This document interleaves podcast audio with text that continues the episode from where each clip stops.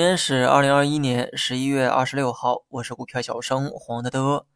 今天这一跌呢，各大指数啊均跌破了五日线，同时呢也很明显看到了重心下移的迹象。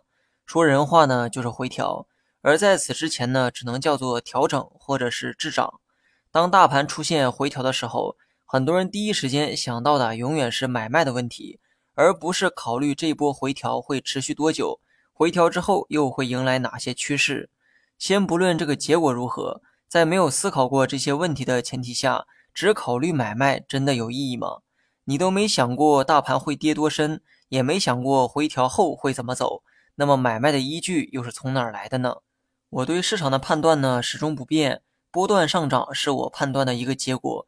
至于依据呢，我也给过详细的分析，流动性适当宽松就是我最主要的判断依据。市场呢会有波动，不过到明年为止，乐观的这个预期呢始终不变。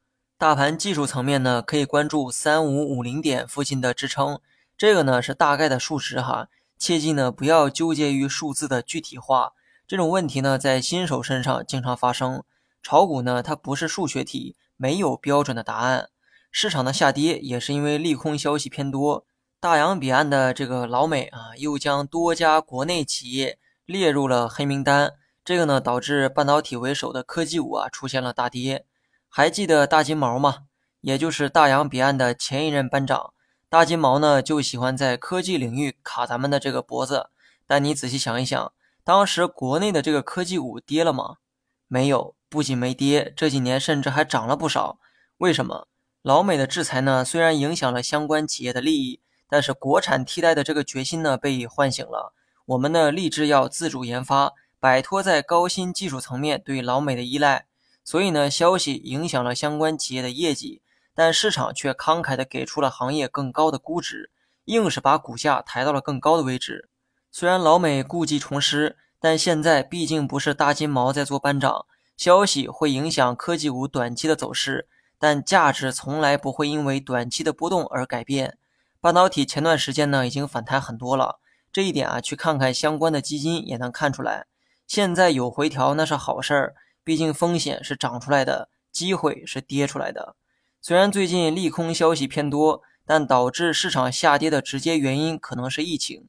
目前全球疫情都出现了明显的反弹，我们的邻国韩国每天都在以创纪录的速度啊在发展，打引号的发展哈。很多医院又开始出现了床位不足的现象。韩国的疫苗接种比例啊比较高，接近百分之八十，但依旧没能阻止悲剧的发生。那么对比之下的欧美也没好到哪儿去。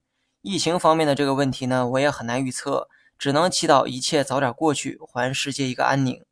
我目前的仓位呢还是六成不动，配置方面还是以消费中的白酒、医疗为主，科技中的半导体为辅。不出意外的话，这套组合至少会沿用到明年春季。好了，以上是全部内容，下期同一时间再见。